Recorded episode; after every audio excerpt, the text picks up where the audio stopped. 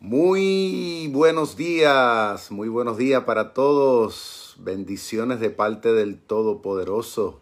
Este quien le habla es el reverendo Víctor Vázquez Toledo, pastor general de la Iglesia Rey de Reyes. Una vez más, hoy viernes estamos aquí a través de estos medios con el firme propósito de darle continuidad a este maravilloso estudio que hemos comenzado en uno de los profetas menores del Antiguo Testamento llamado Joel.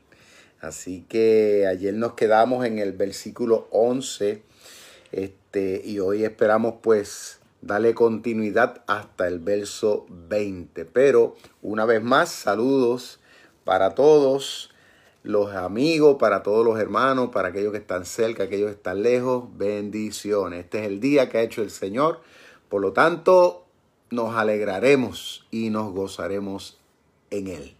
Así que vamos a ir de lleno al estudio. Ayer estuvo sumamente interesante, bien, bien interesante. Eh, había un mover de la presencia de Dios y del poder de la palabra de Dios extraordinario. Eh, lamenté mucho el tener que cortar ese momento debido al tiempo, pero eh, siento como que ese tiempo no aconteció, como que me parece que estamos en la misma línea, ¿no? En la misma onda. Era como que esa pequeña película eh, de ayer a hoy no hubiera existido, porque me siento compenetrado con, con toda esta temática y sé que sin lugar a dudas Dios está hablando, está hablando de manera contundente. Así que yo animo a todos los amigos y hermanos, especialmente a todos mis estudiantes, porque ya no hemos, ya, ya, ya esto se ha convertido en un salón de clase internacional, porque tenemos hermanos y amigos de diferentes partes, incluso del mundo. Así que ayer precisamente teníamos a una hermanita eh, del país de Venezuela. Así que me sentí muy contento de, de saber. Y así también los hermanos del Perú, hermanos acá de Puerto Rico y y en los Estados Unidos y posiblemente en la República Dominicana. Eh, definitivamente que este profeta Joel, eh, como ya hemos dicho, la carta no es muy larga, no es muy larga, pero el mensaje es bien poderoso. Y aunque pareciera que no es mucho a simple vista, pero como ya les dije, para un buen maestro, pues eh, hay mucha tela que cortar, hay mucho mensaje aquí. Y desde el versículo 11 en adelante, que fue donde nos quedamos ayer, eh, vimos la descripción de, de, este profeta, ¿verdad? De cómo el Espíritu Santo le estaba diciendo a los líderes religiosos, pero también al pueblo, le estaba describiendo lo que Dios, lo que Jehová había determinado hacer en contra, a modo de, de una corrección, a modo de una disciplina. Dios iba a llevar a cabo unas cosas y que ellas iban a ser constantes. Eh, con el propósito de que ellos se dieran cuenta de que no era una casualidad lo que allí este, iba a suceder. Que es por lo general lo que muchos seres humanos y muchos pueblos piensan cuando vienen este, a con, vamos a decir, fenómenos atmosféricos. Por lo general, nosotros siempre tratamos de buscar una explicación científica, lógica, social del por qué. Pero la Sagrada Escritura, la Biblia dice que Dios denomina, señala a, animales, eh, a la lluvia, al fuego, a los vientos, plaga. Este, Dios los, incluso hasta los mismos seres humanos, sin que ellos se den cuenta, Dios los, los llama sus instrumentos de guerra. Pero particularmente, particularmente a, a lo que son insectos. a lo que son este, eh, diríamos, lo que está pasando ahora, este, eh, una pandemia, o sea, enfermedades. Aún eso Dios lo utiliza y Dios le llama sus instrumentos de guerra. Y eso lo podemos ver a través de la Biblia en, en otros momentos. Ahora, yo pararme aquí hoy día, en el siglo XXI, y decir que Dios posiblemente esté haciendo lo mismo, mucha gente me tildan a mí de fanático, me pueden tildar de, de loco, me pueden tildar de una persona pues que no está este, aplicado a los tiempos en que estamos viviendo. O sea, la gente puede decir miles de cosas. Y claro está, por eso es que por un lado, eh, estos estudios, eh, esto que estamos haciendo aquí, no es algo que la gente apetece y la gente le interesa escuchar. La gente lo que le gusta es que sentarse a los pies de personas que le digan que todo está bien, que Dios es un Dios de amor. Como hoy día hay muchos altares, digo así entre comillas porque dicen que son altares cristianos, pero en realidad no lo son. En términos estéticos posiblemente den la impresión, ¿no? Por la música, por cierta letra que utilizan, pero la esencia, el propósito realmente no se ajusta a la verdad. Porque todo es una manipulación para hacer sentir bien a la gente y darle a la gente lo que la gente quiere escuchar. Entonces, dentro del mismo evangelio, porque vamos a hablar del evangelio, no, no, no, no, no voy a hablar de los inconversos, sino de los evangelios que somos, somos, podríamos decir, la razón número una por la cual Dios a veces tiene que hacer muchas cosas, eh, llevar a cabo castigos y cosas que se, se manifiestan a nivel nacionales o a nivel mundiales o a nivel personales, es provocado por los mismos llamados cristianos por aquellos que dicen que tienen un acercamiento a Dios, que han entrado en una relación, en un compromiso con Dios. Todos los seres humanos, especialmente muchos creyentes, piensan que con Dios se juega y que a Dios nosotros lo manipulamos a nuestro parecer, que Dios tiene que responder a nuestros caprichos y deseos.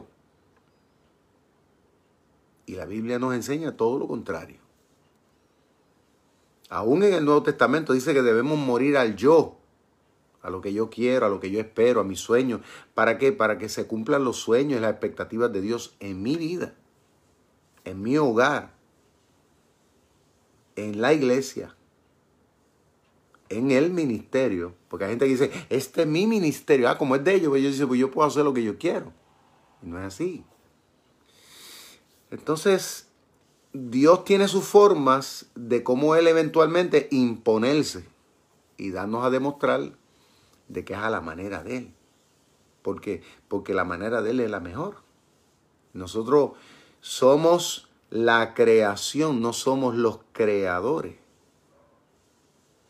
Entonces, Dios, ¿verdad? Nosotros, por la gracia y misericordia de Dios, estamos dentro del guion, dentro de la película que Dios está haciendo. Nosotros somos actores dentro de, pero el actor no hace lo que quiere, el actor se tiene que sujetar al guion que establece el que está haciendo la película, el director. En este caso es Dios. Se lo pongo de esa forma para que puedan entender mejor las expectativas en este caso de Dios. Ya, ya, ya hay un tema por así decir, en, algo que se quiera hacer. Y en este caso Dios lo estableció. Entonces Él espera que nosotros caminemos en favor de esa realidad. Todos los líderes, todas las congregaciones. Y mire que estoy, estoy hablando evangélico en general, no estoy hablando de la iglesia Rey de Rey en particular, no, estoy hablando de todos, todos, todos, todos. ¿Mm?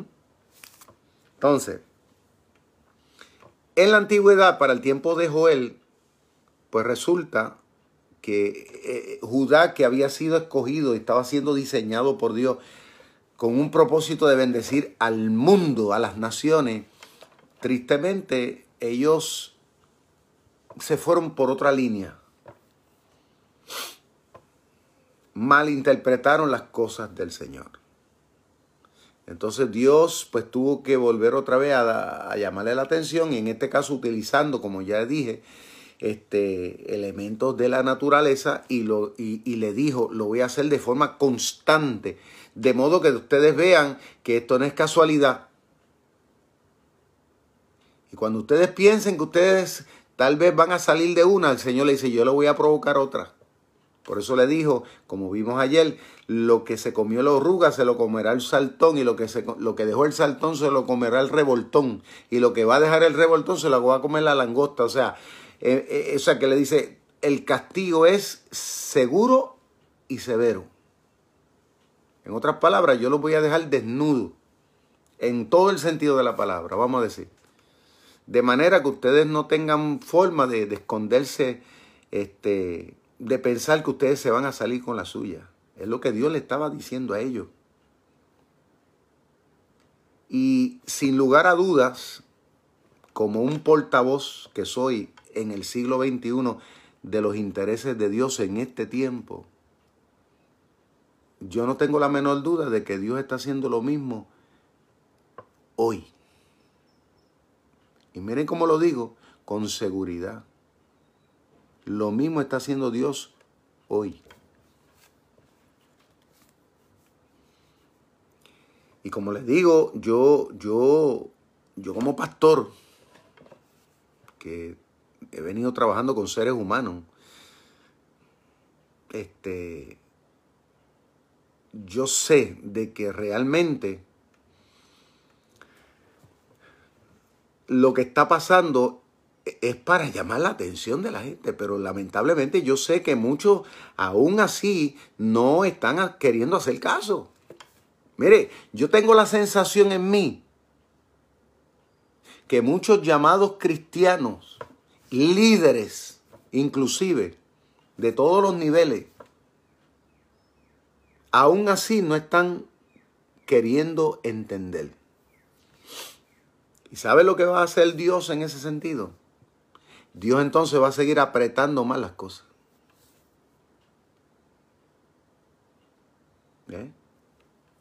Yo tengo la impresión que después que pase todo esto de la cuarentena y todo esta revolución, si es verdad que Dios, escuche bien, porque a veces nosotros humanamente le ponemos día, fecha y hora a las cosas, y esto va a pasar, y esto aquí, y escuche y si Dios no le da la gana de hacerlo, y Dios entonces las cosas las pone peor. Yo soy de los que pienso, sin lugar a duda, que todo va a depender realmente de nosotros más que de Dios. Porque usted quiere que el Señor dice en su palabra, si se humillase mi pueblo. Él no te la está hablando a los inconversos. Entonces, una actitud de humillación es una actitud de, rendición total, de bajar la guardia, de no creernos lo que no somos. ¿Eh? Yo sé que cuando en el proceso de Dios, eh, cuando veamos otra vez que las cosas, con el favor de Dios, las cosas posiblemente vuelvan a su normalidad. Yo sé que muchas congregaciones evangélicas van a ser rediseñadas. Yo tengo esa impresión. Pero bien dramáticamente. ¿Por qué? Porque va a haber mucha gente que tal vez uno esperaba, ¿verdad? O espera que estuvieran ahí y por alguna razón Dios no van a estar no van a estar. Gente en rebeldía, gente que, no sé, tiene coraje con Dios, gente que tiene coraje, no sé, con... O sea, los carnales, la gente que realmente pues no quieren cambiar, no quieren superar, van a caer.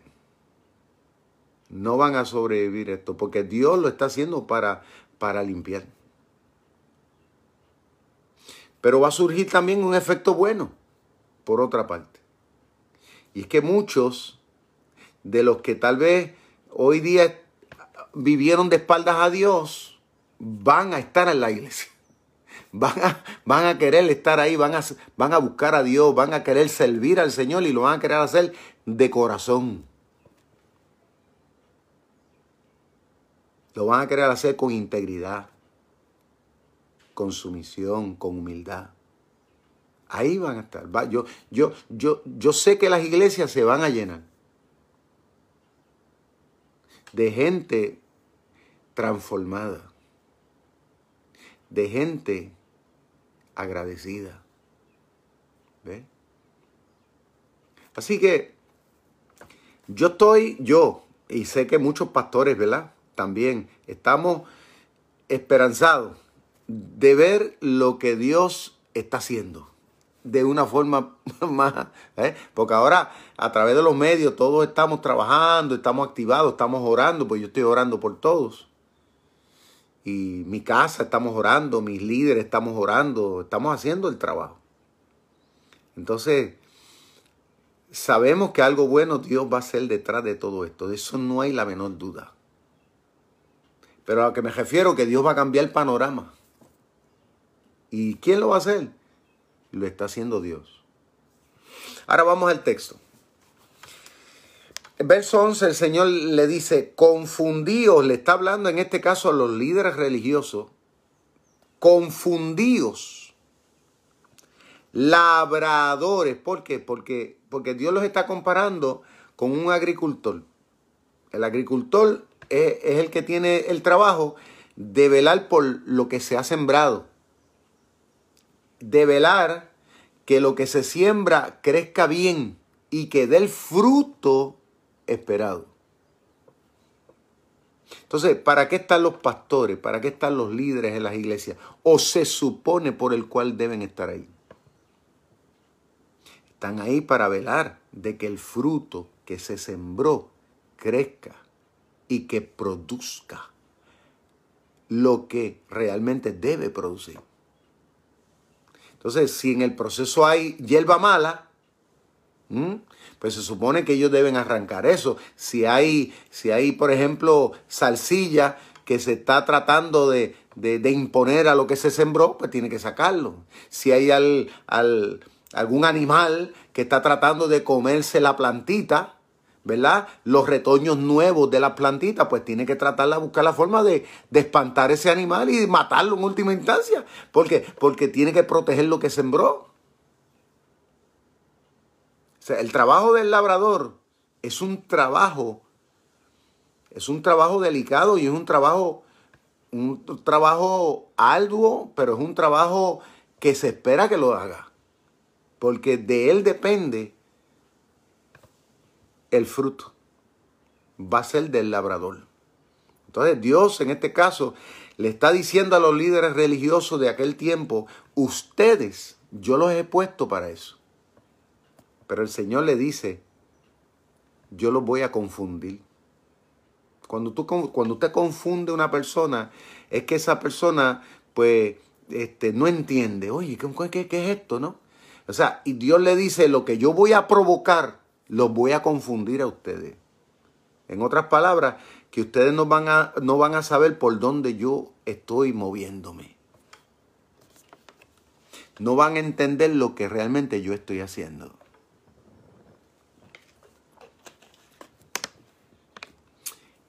Y yo, sin lugar a dudas, sé que hay muchos que hoy día, evangélicos y muchos líderes religiosos, que están así no saben bien lo que está pasando. Dios los ha confundido.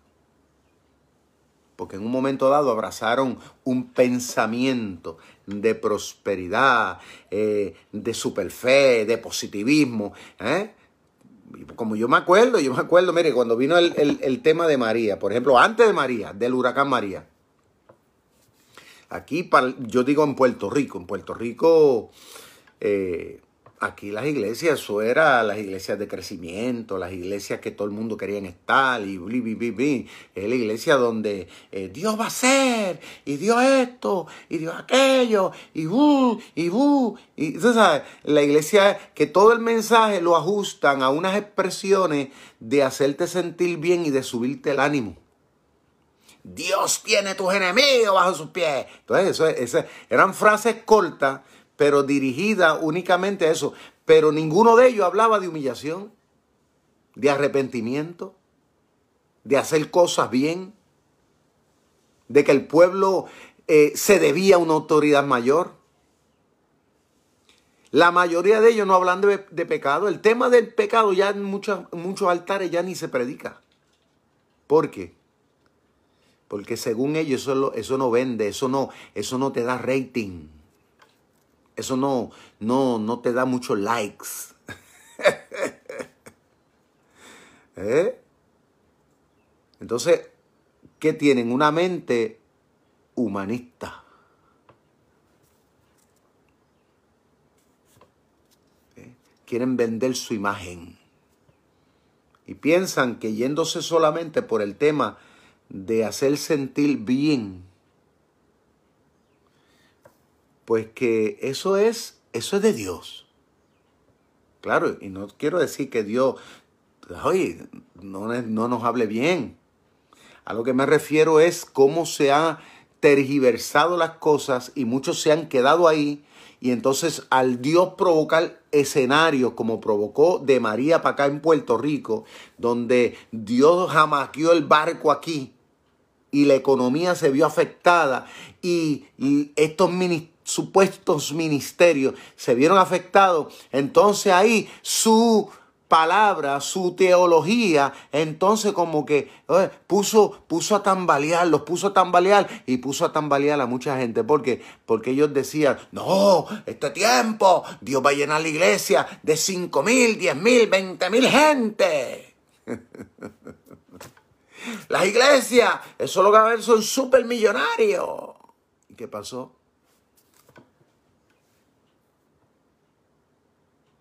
La pregunta es, ¿qué pasó? ¿Mm? Dios confundió. Dios tiene al pueblo confundido.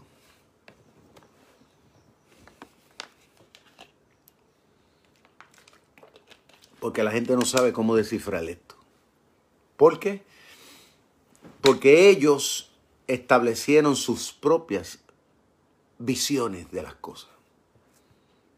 Pero como Dios es Dios y Él es el dueño, pues Él entonces provoca una cosa para hacernos entender que no es así. Este bendito libro, muchos lo han querido rediseñar. El mensaje lo han querido acondicionar. Y lo triste es que mucha gente está siguiendo esa línea. Pero claro está, los que son de la verdad, escuchan la verdad. Eh, por eso que yo siempre digo, situaciones como esta que estamos viviendo a nivel mundial, esto separa el trigo de la cizaña, lo va separando. Es una forma de Dios depurar. Porque lo que es genuino permanece. Porque nosotros sí entendemos. Nosotros no estamos confundidos. We know what God is doing today. Nosotros sabemos lo que Dios está haciendo hoy día. Lo que Dios hizo ayer, lo que Dios está haciendo ahora, y yo sé lo que Dios va a hacer mañana. ¿Eh? a eso es que Dios nos llama.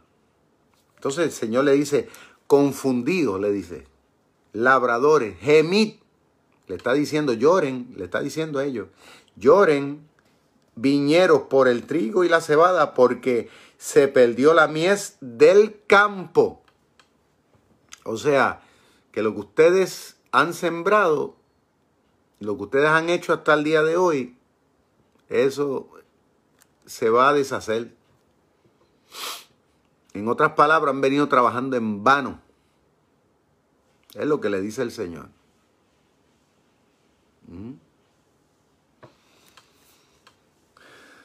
Porque mire, este mensaje de supuesto evangelio de prosperidad, y perdonen que enfatice mucho el tema, pero es que esto ha venido haciendo mucho daño a nivel mundial dentro de las filas del evangelio.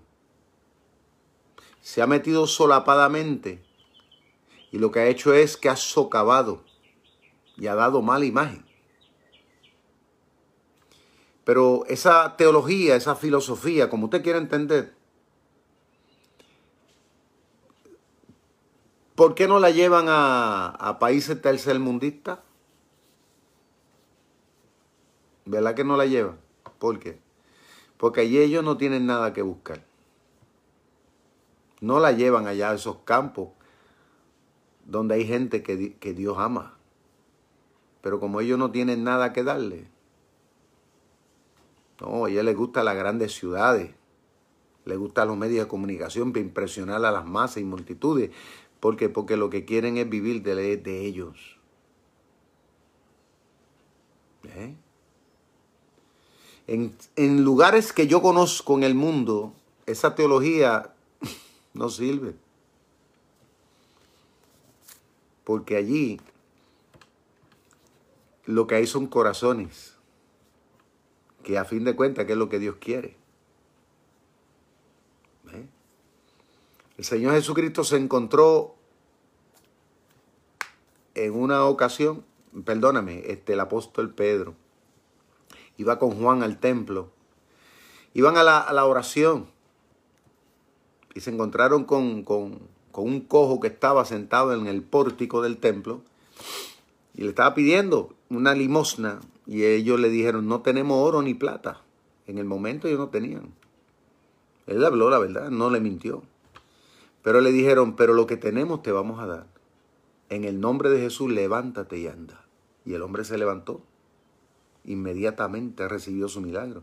O sea, recibió algo más significativo que pudo haber sido el dinero en su vida. Entonces, a eso es que Dios realmente nos ha llamado a nosotros. Que es lo que el mundo necesita. Cuando yo he llevado grupos, por ejemplo, a, campos misioneros allá al Perú, y he llevado a República Dominicana, eh, que hemos ido a lugares que para nosotros consideramos extremos, porque son muy diferentes al contexto que nosotros vivimos acá. La gran mayoría de los que van conmigo de aquí, de primeras impresiones, ay, pastor, esta gente, mira, no hay que buscarle zapatos, esta gente que, eh, mira, las casitas son de piso de tierra, en, los campos, eh, o sea, y la gente con eso se impresiona muchísimo. Y yo les digo, yo le digo, hermano, nosotros no venimos aquí a eso. Nosotros no venimos aquí a hacer la casa, no venimos aquí a darle zapatos. Nosotros venimos aquí a darle lo que realmente ellos necesitan, que les va a ayudar hoy y que les va a ayudar mañana. Porque yo le puedo dar 10 dólares, pero 10 dólares se lo van a comer hoy y mañana van a buscar 10 más. Pero yo le voy a dar lo que lo que salta para la vida eterna, como le dijo Jesús a la mujer samaritana. Para, para que no tenga que volver al pozo, le dijo Jesús, yo te voy a dar una bendición. Entonces yo le dije, nosotros venimos aquí a traerles el Evangelio, a traerles la fe, porque eso es lo que, va a lo que los va a ayudar a trascender en el tiempo, lo que los va a ayudar a ellos a enfrentar todos sus retos y desafíos y cambiar ellos mismos con la ayuda divina, cambiar sus realidades. A eso es que nos ha llamado Dios. Y la gente pues como que se, se molestan conmigo porque piensan que yo soy un humano. No. Nosotros podemos en algún momento dado compartir un cariñito, que lo, que lo hacemos, lo hacemos porque nosotros vamos y siempre llevamos lo que le llaman allá una chocolatada. Para las navidades a veces le llaman un juguetito humilde a los nenes. ¿Tú me entiendes? Este, y cosas así. Le hemos ayudado a construir capillas. ¿eh? Un inicial, algo para que ellos le den seguimiento. Pero lo más importante no es lo material. Es una forma de mostrar un cariño, pero no es el fin. Y ahí es donde lamentablemente muchos han caído. Han tergiversado el Evangelio. El fin no es que la gente me admire a mí, ni lo admire a usted. El fin es que la gente admire al Señor. Que se acerquen a Cristo de corazón. Que dependan, que confíen de Él. Esa es la finalidad. Entonces, el Señor le dice, voy a provocar, le dice a los líderes, que, que, todo se eche a perder. O sea, sobre lo cual ustedes han puesto su mirada, su expectativa, su, su dependencia, a lo cual ustedes le han puesto el ojo, yo lo voy a quitar todo eso. Y yo creo, yo creo que eso es lo mismo que Dios está haciendo hoy día, hoy día. Dios nos está quitando esa dependencia a lo material. Y nos tordemos al corazón de Dios. Y yo estoy seguro que muchos, muchos, si son sinceros, dirían que, que, dentro de todo este ha sido uno de los mejores tiempos. ¿Por qué? Porque esto les ha ayudado más a crecer espiritualmente. A mí me está ayudando y estoy seguro que a la mayoría de los que somos creyentes nos está acercando más al corazón de Dios. ¿Eh? Entonces le dice el Señor en el verso 13, ceñíos y lamentad sacerdotes, gemid ministros del altar. Fíjate qué palabra dura. O sea, ciñete quiere decir que te prepare. Y lamente, lamentar quiere decir es que, que sientas dolor por las cosas malas que has hecho. ¿Eh? Es un llamado en este tiempo que Dios le hace al mundo, especialmente a todo su pueblo, a todos sus líderes, a todos los que han venido tomando parte dentro del reino de Dios. Dios dice, lamentate.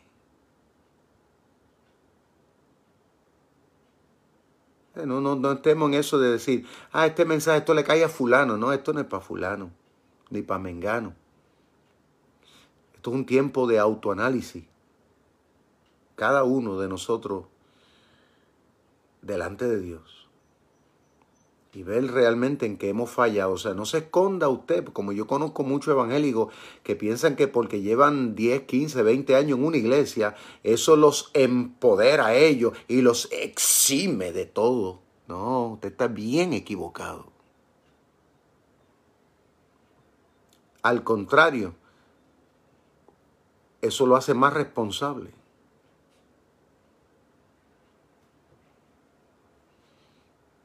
Más responsable. El Señor le hace un llamado a lamentarnos y le hace un llamado a los sacerdotes. Himan. Eso quiere decir llorar del corazón por lo malo que hemos podido haber hecho. Es lo que el Señor le estaba diciendo a los líderes en Israel.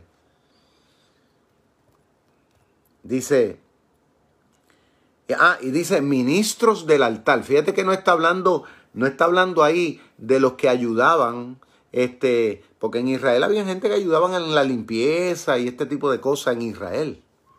Ayudaban con el mantenimiento de las facilidades en el templo. Pero Dios no está diciendo que lloren los que limpian el templo. Está diciendo a los que ministran en el altar.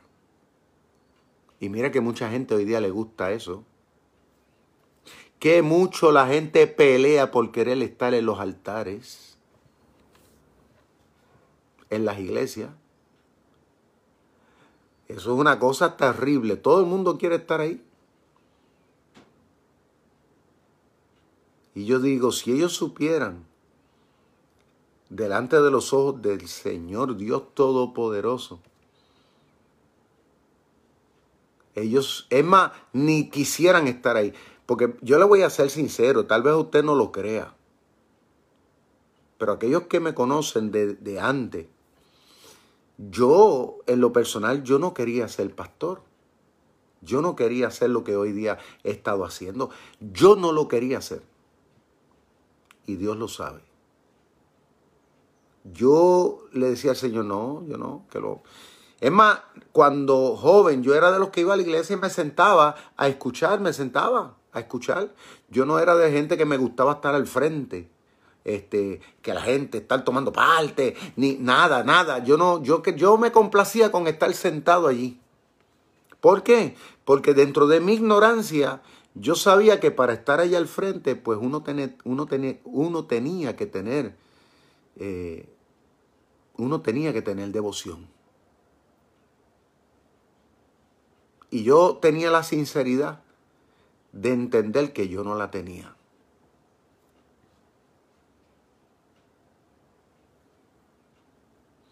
Yo tenía la sinceridad de reconocer que yo no tenía la, devoción para estar ahí parado. Y yo no quería. Yo, yo le decía al Señor, Señor, que lo haga otro.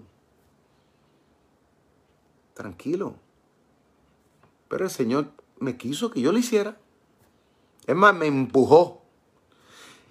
Esto de hablar al frente, de predicar a la gente, usted no piense que era algo que yo lo anhelaba, ¿no? Yo, me, yo antes, yo en ese sentido era tímido, todavía es, a veces se me traban las palabras.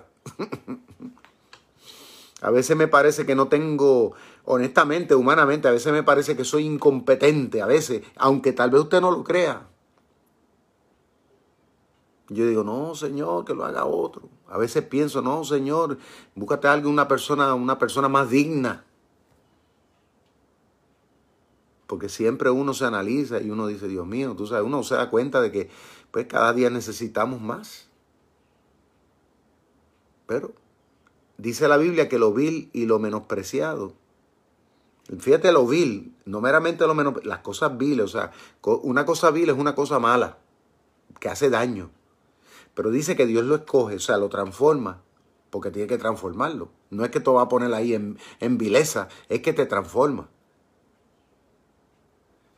Para avergonzar a los sabios, para aquellos que piensan que esto es con la mente, con la razón, que esto es con el orgullo, que esto es con la prepotencia, que esto es con el don. Porque hay gente que dice, es que yo tengo el don. Bueno, el hecho de que tengas un don no te habilita para hacer el trabajo de Dios. Yo conozco mucha gente que son, que hablan bonito, pero tú los oyes hablando, eso tiene un léxico tremendo. Pero no sirven para estar en un altar. En el altar de Dios. Gente que cantan como si fuera un canario. Tienen unos timbres de voz tremendo y cantan bonito, pero lamentablemente, ¿sabe? El que está sentado ahí sabe quiénes son. Ellos se creen que ellos impresionan a la gente. La gente dice, yo sé quién es esa persona. No llegan al corazón de la gente. Y así sucesivamente. Estar en un altar, para tú estar ahí, pues uno tiene. Uno tiene que definitivamente estar cerca del corazón de Dios.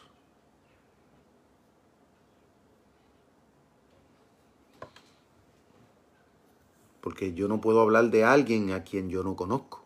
Yo no puedo hablar de alguien que yo no conozco. Eh, y no se trata de mí, no se trata de, una organización. Porque hay, otra gente que lo que hace es vendiendo su organización. Y ahí se enfocan. No es eso. Es a Dios. Que uno pueda decir, así dice el Señor, con toda seguridad que uno sabe que uno está en transparencia. Pero los líderes en Israel en ese entonces, lamentablemente, no lo estaban. Y miren cómo la historia se repite. Estamos hablando, esto pasó hace miles de años y estamos en el siglo XXI y actualmente pasa lo mismo. Entonces, ¿cómo nos vamos a atrever a preguntarnos eh, eh, el por qué estas cosas están pasando? Por eso el Señor insiste. Fíjate que el mensaje va insistentemente, como, como de una forma tremenda, hacia el liderato. Lloren, giman. ¿Por qué?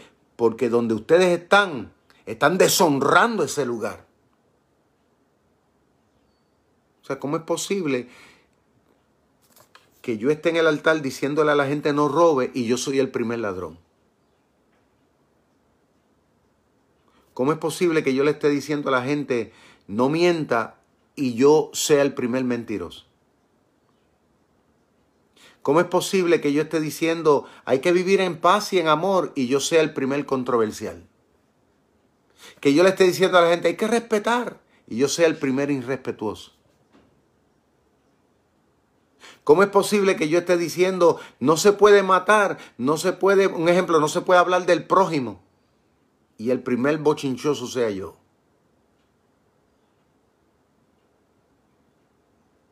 ¿Eh? ¿Cómo puede ser que yo esté diciendo no se puede adulterar y el primer adúltero sea yo? Imagínense.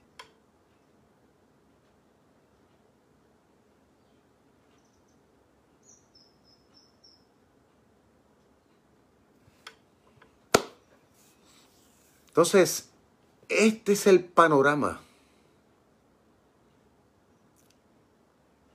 Ayer, ayer estaba yo conversando con, una persona, ¿no? Que, de otra congregación que yo conozco hace muchos años. Y estuvimos así confraternizando, dialogando, y, salió el tema de, de, un líder que había estado en una iglesia, que los dos conocíamos, ¿no? Y fue triste porque cuando llegó el momento, de la, porque me, intrigó de que, pues, ¿por qué esa persona después de tantos años ya no está en el ministerio, no? Y, a mí siempre, pues, me gusta estar aprendiendo para, pues, porque puede ser que mañana yo cometa un error o gente que está conmigo y me gusta aprender de lo bueno y aún de los errores de otros. Hay que aprender por cabeza ajena muchas veces. Y yo le pregunté, oye, ¿y qué pasó a fulano? Me dice, lamentablemente pues ya no está y esa persona pues lamentablemente este, desangró la finanza de su iglesia. O sea, como decimos acá en el campo, se robó hasta los clavos de la cruz, como dicen por ahí.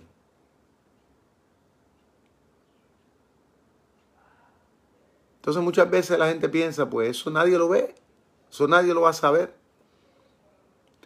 Es más, hay gente que a veces ellos mismos se, convencen a sí mismos de que lo que están haciendo está bien porque, porque ellos dicen que se la merecen. O sea, yo puedo, eso, eso me pertenece porque yo he trabajado para eso. Pero a la hora de la verdad eso se llama robar. ¿Por qué? Porque lo están haciendo injustamente.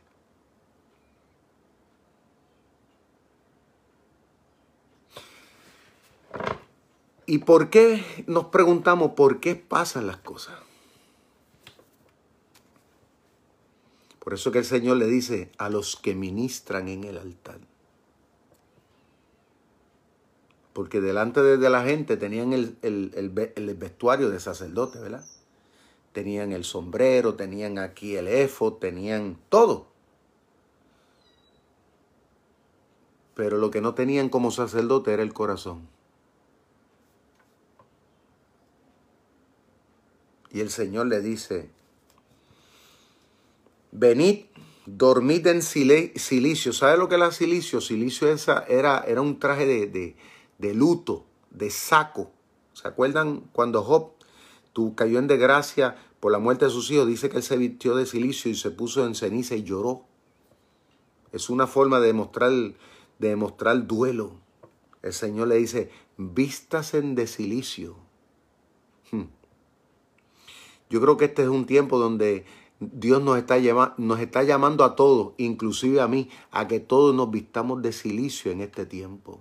No es un tiempo para que nos vistamos de alegría, de mucha motivación, de mucha cosa. Yo creo que este es un tiempo para que lloremos y lloremos con arrepentimiento delante de Dios por las cosas que hemos hecho y que tal vez muchos todavía se ensañan en seguir haciendo. Es un tiempo de autoanálisis.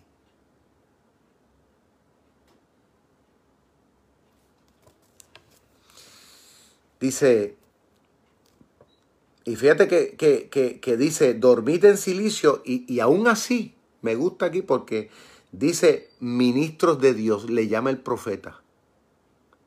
O sea, no le está diciendo ministros de Satanás.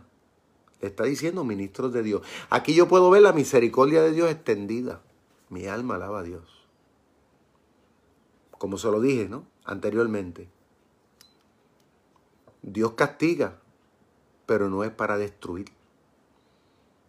Dios nos hace llorar, pero no es para destruir. Aún así Dios le llama ministros del altar. Qué grande eso, ¿verdad? Aún así Dios espera de ellos.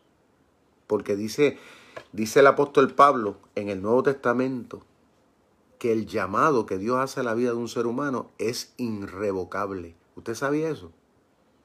O sea, que eso no se quita. Aunque Dios tenga que castigar. Aunque muchas veces Dios nos tenga que tirar al medio. Pero dice ahí que Dios le dice ministros, le dice el profeta.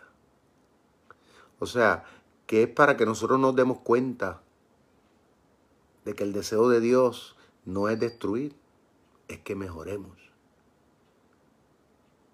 es que brillemos y que mostremos la bendita gloria de Dios. Dice, porque quitada es de la casa de vuestro Dios dos cosas. Fíjate, dos cosas que se habían quitado de, del templo, que se habían quitado de, de, vamos a decir, de la liturgia. Número uno, dice el Señor, se había quitado la ofrenda y se había quitado la libación. Usted dirá, ¿y qué significa eso de libación? Pues yo le voy a explicar. Pero Primero vamos a ir a la ofrenda, al tema de la ofrenda. En aquel entonces Dios había establecido desde un principio, cuando Dios le dio sus leyes, el Señor le dijo, verá, ustedes van a traer sus ofrendas. Y van a traer ofrendas constantemente, pero anualmente también tenían que traer ofrendas.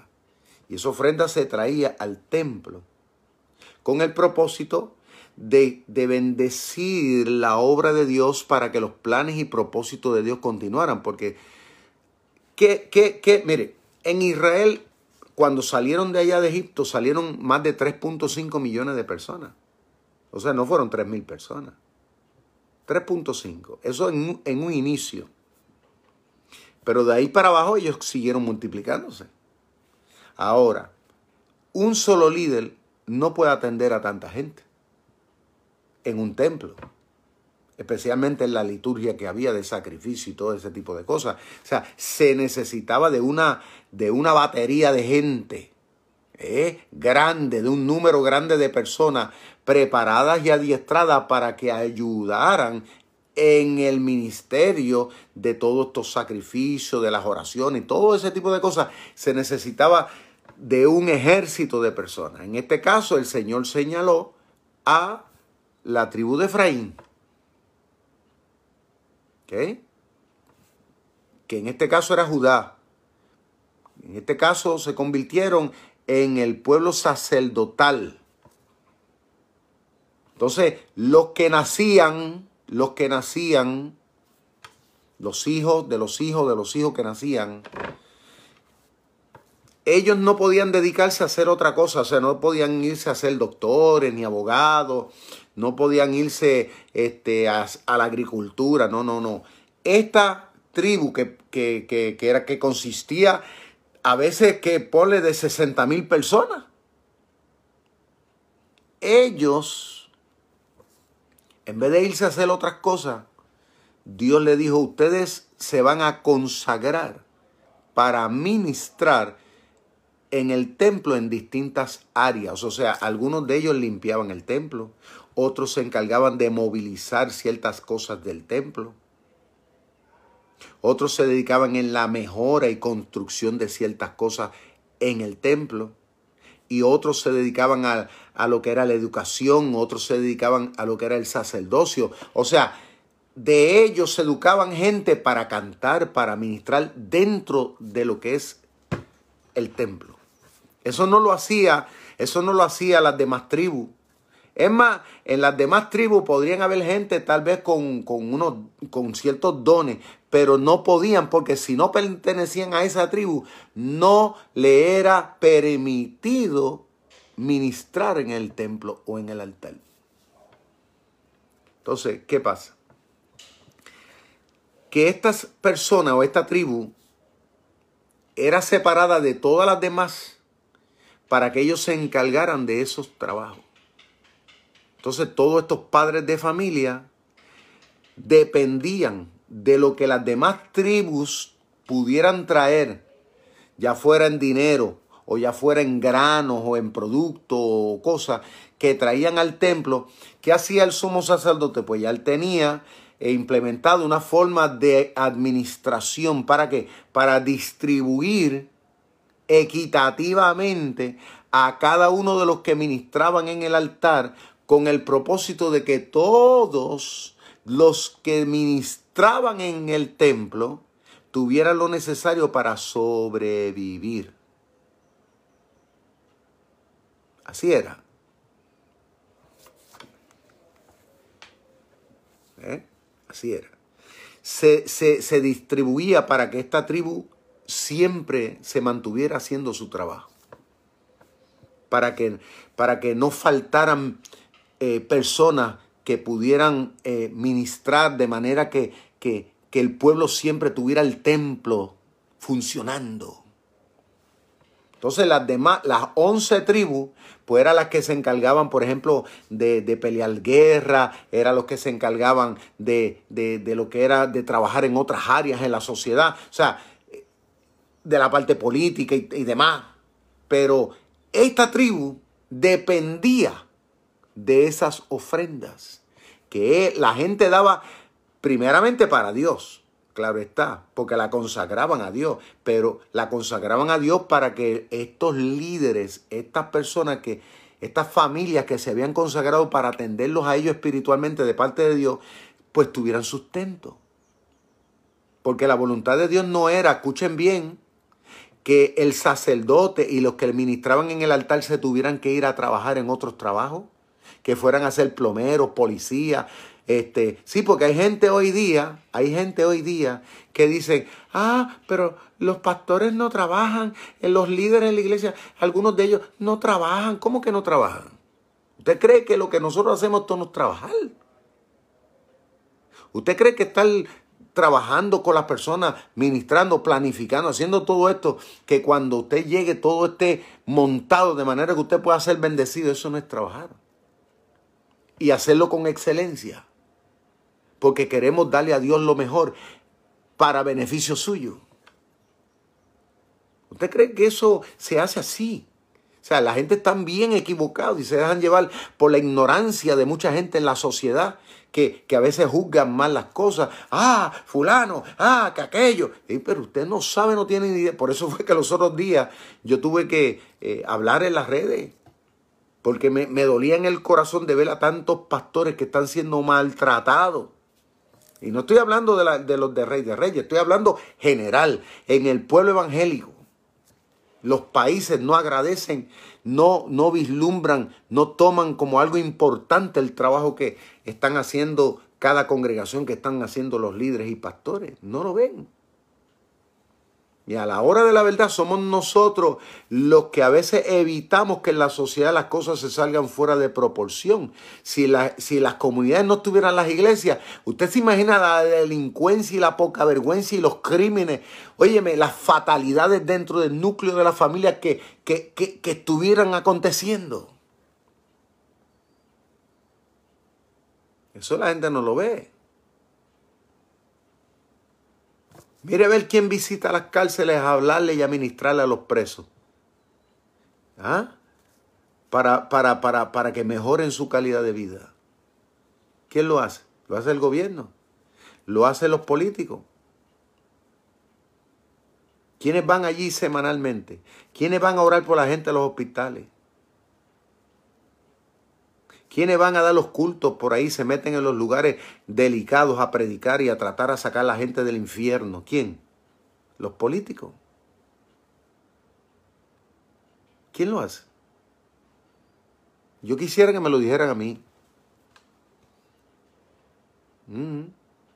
Somos nosotros, los cristianos, los pastores, los líderes, las organizaciones. Somos los que, los que evitamos que esto, esto sea peor de lo que es. A través de las redes sociales ahora, que estamos activos.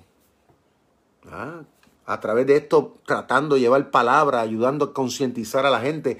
Ahora mismo si nosotros no estuviéramos haciendo esto, estuviera la gente en su casa llena de depresión, ansiedad, estuvieran ahora mismo viendo noticias, estuvieran ahora mismo eh, empeorando la situación más de lo que está. Y nosotros estamos tratando de llevarlo en una reconstrucción, en una renovación espiritual llevarlos a una verdad de manera que podamos vislumbrar que hay un Dios que dentro de todo nos ama y que tiene un plan y que tiene un propósito del cual tú y yo somos parte. Esto, esto lo está haciendo, perdónenme que lo diga, esto lo está haciendo los gobiernos.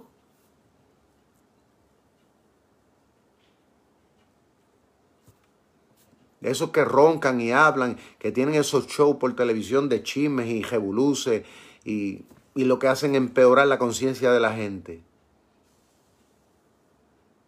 ¿De qué forma están ayudando aquí? ¿Ah?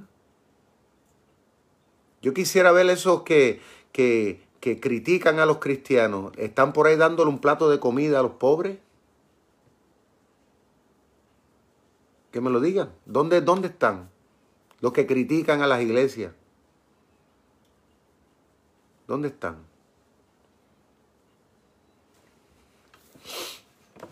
Entonces, el Señor, el Señor, tenía en la antigüedad ya algo estipulado para que que ministraban en el altar, que era, eran más de 60 mil personas, familias que dependían para ellos dedicarse. Entonces tenían un, lo que le llamamos nosotros un roster. Un roster viene siendo, tenían como unos calendarios donde eh, por turnos le tocaba durante el mes a, a, a ciertas diferentes personas hacer diferentes trabajos.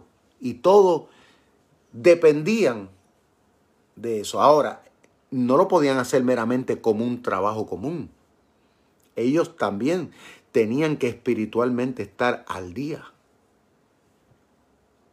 Porque si no lo estaban, ¿sabes qué pasaba?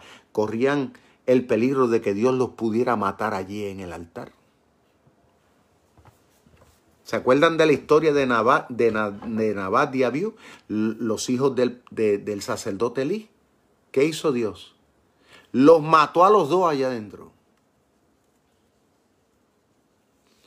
Es más, el padre murió también porque el padre había sido permisivo de, la, de, la, de, las, de las poca vergüenza, por así decirlo, vamos a hablar claro, de los hijos de él. Dios los mató. Y Dios mató también hasta el padre mismo también, porque murió el padre al saber la noticia, se cayó para atrás de la sorpresa. Dios le da gavela, Dios la gavela, pero cuando Dios dice a llamar a cuenta, Dios llama cuenta. Cuando Dios deja caer la plomada, es pesada. Por eso a mí me da, a veces yo digo, Señor, ten misericordia de la gente que abre la boca porque no sabe lo que hacen. La gente que comienzan a veces a tratar de buscar la forma, ellos no saben su ignorancia lo que están jugando. Y yo al día de hoy no he visto a nadie que a la larga haya salido bien que se haya podido levantar en contra de los siervos y en contra de la obra de Dios. Nadie. No, no, no han salido bien. Ya yo sé lo que les espera tarde o temprano, yo sé lo que les espera y no es bueno. Pero claro, como están en su pecado, su pecado los ciega. Y con esto voy a terminar. Dios le dice al pueblo y le está diciendo a los líderes, ustedes no han sido enfáticos en tratar de disciplinar a la gente, en que la gente sea responsable en traer las ofrendas al templo. Yo tengo que ser disciplinado en eso, porque porque es una responsabilidad. Si el dinero no llega a la iglesia, yo no puedo, yo no puedo pagar la luz, yo no puedo pagar el agua, yo no puedo pagar este, a los ministros que trabajan conmigo, yo no puedo comprar nuevos equipos, yo no puedo eh, enviar dinero al campo misionero. ¿Cómo lo voy a hacer? La obra de Dios necesita impulso. Es como la gente en la sociedad, en, los, en lo civil, ellos si no tienen el dinero no pueden hacer lo que hacen. En este caso, las cosas de Dios se hacen con el pueblo de Dios. Entonces el Señor le dice a los, a los sacerdotes, ustedes no han sido disciplinados en esto, no han sido responsables, que posiblemente cabe la posibilidad de que también pudiera ser que hubiera una mal administración económica, que pudo haber sido también. Puede haber sido que algunos líderes religiosos se hayan querido quedar con todo el dinero y no hayan querido administrar bien los fondos del templo con el propósito de que otros también estuvieran ministrando en el altar, que cabía la posibilidad. Pero yo sé que Dios le está llamando la atención. ¿Por qué? Porque el dinero a fin de cuentas es importante en el reino. ¿Por qué? Porque es la sangre que lo mueve todo. Pues si no hay dinero no se puede comprar gasolina, no se puede pagar la luz, no se puede pagar el agua. Segundo, Dios le dice libación. ¿Sabe lo que era libación? Libación era como decir, era antiguamente parte de un ritual que se hacía. De hecho, se hacía también en el templo, en el tabernáculo se hizo también, en el altar de bronce se hacía. Era donde vertían, ya fuera vino, podría ser vino, podría ser leche, podría ser agua, podría ser aceite. E, ese es un líquido que la persona derramaba en forma de agradecimiento a Dios. Por ejemplo, el que eh, tenía la bendición de tener una buena cosecha, eh, de uva para, para hacer vino. Por ejemplo, yo, si yo hubiera sembrado un campo y, hubiera recogido una gran cosecha y, el vino salió bueno, pues ¿qué hacía yo? Pues yo lo que hacía era, cuando exprimía la uva el primer vino, el mejor, el más puro, yo sacaba una copa. Y en vez de yo tomármela, que por lo general lo que hacemos mucho. Yo quiero tomar el, lo primerito, eso es para mí. ¿Verdad? ¿Por qué decimos eso? Porque lo estimamos como cosa importante. Pues ¿sabes qué? Antes se tenía la costumbre de que se cogía ese primer, el primer vaso. Nadie se lo podía tomar. Ellos cogían, lo derramaban. En este caso fuera el altar o fuera sobre un, un altarcito que ellos mismos construían de piedra, haciendo honor a Dios, lo derramaban en tierra, dándole las gracias a Dios. Decían, Señor, esto no es para mí, esto es para ti. Y lo derramaban. Era una forma de honrar a Dios. O sea, era, era parte de, de una costumbre Claro está, lo hacían también este, otras religiones paganas, lo llegaron a hacer. Pero en el templo también se hacía. ¿Eh? ¿Se acuerdan cuando Jacob durmió y Dios le dio aquel sueño y él despertó allí? Y dice que cuando él despertó del sueño, que Dios le mostró aquella escalera que los ángeles subían y bajaban, dice que él se despertó y estaba tan agradecido, tan impactado, porque él dijo, esta es casa de Dios, este lugar es especial y dio gracias a Dios por la piedra donde había dormido, que había servido de almohada. Él cogió, sacó su, su aceite y derramó aceite en aquella piedra. Porque el aceite era una, algo, algo importante. Se usaba para alumbrar, se usaba para la comida. Entonces él quiso entregarle a Dios una forma de adoración, de que ponemos a Dios primero. Hay gente que cuando siembran productos, lo que hace es que le dan la primicia. Ahí viene el concepto de la primicia. que dicen, no, el primer fruto del campo yo no me lo voy a comer, se lo voy a entregar a un pobre o en el nombre de Dios o se lo voy a llevar a mi pastor. Yo me acuerdo en, en Chile, pues yo estuve en el Chile hace como 15 años o más, estuve en la iglesia metodistas pentecostales, estuve predicando que me invitaron allá. Y me acuerdo que a la casa del pastor Atena, un gran hombre de Dios, que Dios, Dios lo tiene en su gloria, este, yo vi unas buenas costumbres en las iglesias metodistas pentecostal, unas costumbres preciosas.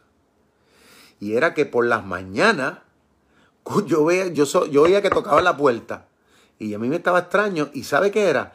Los miembros de las iglesias, los que tenían panadería, escuchen esto, los que tenían panadería, los miembros, ¿sabe lo que hacían? Los primeros panes que ellos horneaban a las 5 de la mañana, ellos no lo vendían, ni se lo comían. Lo echaban en una fundita y se lo iban y se lo llevaban a la puerta de la casa del pastor. El que iba a vender verdura, las verduras que compraba en el mercado, escogía en una funda y las primeras verduras iba y se las llevaba a la casa del pastor. Entonces por la mañana, cuando el pastor, la esposa del pastor, me acuerdo que abría la puerta, había una compra y yo le pregunté, ¿y eso, hermana, qué? Ella me explicó de que era que ellos tenían la costumbre de las primicias, de que los hermanos, en agradecimiento al Señor, ¿verdad?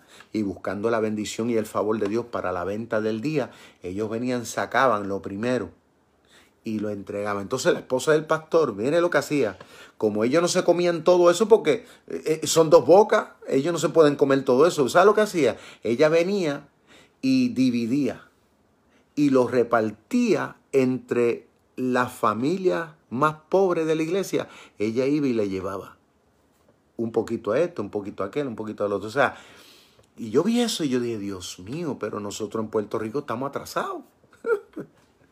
O sea, son costumbres que, y todo tiene, y todo tenía una implicación bíblica. O sea, de cómo hoy día todavía nosotros podemos ¿sabes? Demostrarle a Dios que Él es lo más importante en nuestra vida. Y aquí lo vamos a dejar porque ya el tiempo ha avanzado. Ya nos fuimos por lo menos casi 10 minutos, 9 minutos de más. No quiero ser gravoso con el tiempo, pero no quería dejar esto ahí colgando. Fíjese que le dije, vamos a ver si podemos terminar. pero es que Dios está en control. ¿Cuántos se han edificado? Yo, yo me he edificado muchísimo, gloria al Señor. Este, damos gracias a Dios por este estudio. De verdad que sí. Así que hay mucho que todavía tenemos que aprender, muchas cosas lindas que Dios todavía nos está enseñando y que toda esta situación de la pandemia definitivamente nos está confrontando. Vamos a orar. Padre, te damos gracias porque la experiencia, Señor amado, que estamos teniendo ha sido enriquecedora dentro de toda esta circunstancia. Tú nos estás mostrando, Dios mío amado, unos principios extraordinarios. Ayúdanos, Señor, alinearnos. Ayúdanos, Padre mío, a, a ver las cosas a través de tus ojos.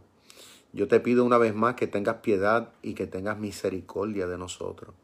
Señor, a nivel internacional, Padre mío, que todos los santos, mi Dios amado, nos renovemos delante de ti. Padre, especialmente los que ministramos en el altar. Dios mío amado, que entendamos la gran responsabilidad que tenemos y los que tienen, los que están con nosotros ocupando lugares. Señor amado, y que vivamos a la altura de lo que esto representa. Porque tu palabra dice que a ti no te podemos engañar. Todo lo que el hombre siembra, eso cosechará.